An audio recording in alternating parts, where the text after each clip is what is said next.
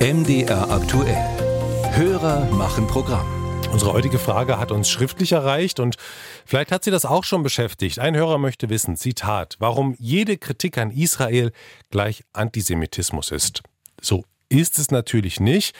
Aber das Gefühl, sich da auf dünnem Eis zu bewegen, das kennen Sie möglicherweise. Wie so oft, es kommt eben aufs Detail und die konkrete Formulierung an, ebenso auf den Kontext. Sophia Spiropoulos hat versucht, das Feld gemeinsam mit einem Bundestagsabgeordneten und einem Vorurteilsforscher in drei Minuten abzustecken. Kritik an Israel darf sein. Auf das Wie kommt es an. Helge Lind sitzt für die SPD im Bundestag, ist Sprecher der AG Demokratie und war früher Berichterstatter für Antisemitismus im Innenausschuss. Für ihn ist die rote Linie überschritten, wenn die Kritik sich pauschal gegen Israel richtet. Also das Land Israel. Israel ist ein Besatzungsstaat oder die Jüdinnen Juden. Also wo der Schlenker erfolgt von konkret zu benennenden Parteien, politischen Akteuren hin zu einer Verallgemeinerung in Richtung der Staat Israel ist das Problem oder die Jüdinnen und Juden sind das Problem. Neben solchen Verallgemeinerungen kursieren noch viele andere Formulierungen, die problematisch sind. Für Lind zählt dazu auch der Begriff Israel-Kritik selbst. Der weise darauf hin, dass an Israel andere Standards angelegt werden als an andere Länder. Schließlich spreche man auch nicht von Syrien-Kritik oder Sudan-Kritik. Ebenfalls problematisch sei der Vergleich mit anderen Systemen. Die israelische Besatzungspolitik zu kritisieren sei in Ordnung, sie beispielsweise mit dem europäischen Kolonialismus gleichzusetzen dagegen nicht.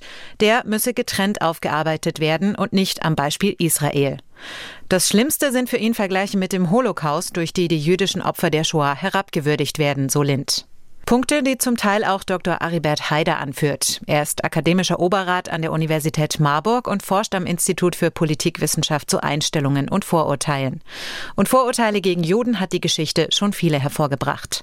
Eines der ältesten Beispiele, die Erzählung vom Juden als Kindsmörder, die aus biblischen Überlieferungen abgeleitet wurde und die heute immer wieder anklingt, wie Haider beobachtet. Jedes Mal, wenn es irgendwelche gewalttätigen Konflikte gibt in Nahost zwischen Israelis und Palästinensern, werden diese archaischen Vorteile aufgerufen, wie die, äh, das angeblich die israelische Politik bzw. die Armee äh, wird dann vorgeworfen, äh, dass sie aus Rachsucht und reiner Bösartigkeit gezielt Kinder töten.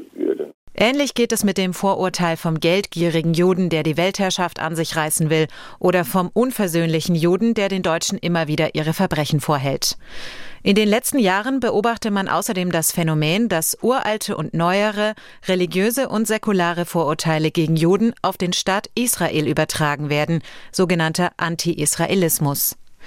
Wer sich hier auskennt, kann leichter zwischen Antisemitismus und Kritik an der israelischen Politik unterscheiden, sagt Haider. Einfach mal so ja, sich eines Katalogs antisemitischer Vorurteile bewusst zu sein und dann eben auch in der Wortwahl dementsprechend sich etwas reflektierter und äh, ja, bewusster auszudrücken. So könne die Debatte versachlicht werden. Das wünscht sich auch SPD-Politiker Lind. Im Bundestag löse das Thema zwar viele Gespräche aus, manchmal aber auch deutliches Schweigen. Diese Debatte führen wir eben oft nicht, wenn wir Papiere verfassen oder im Parlament streiten. Aber solange wir da nicht wirklich mal reinen Tisch machen und das alles intensiv aussprechen, werden wir wieder, wieder diese Debatten erleben. Wie sprechen wir in Deutschland über Israel und Palästina? Was sind Grundfesten? Wo sind Linien, die nicht überschritten werden dürfen? Fragen, die geklärt werden müssen, sagt Lynch, und zwar ohne die Rechte von Israelis und Palästinensern gegeneinander aufzurechnen.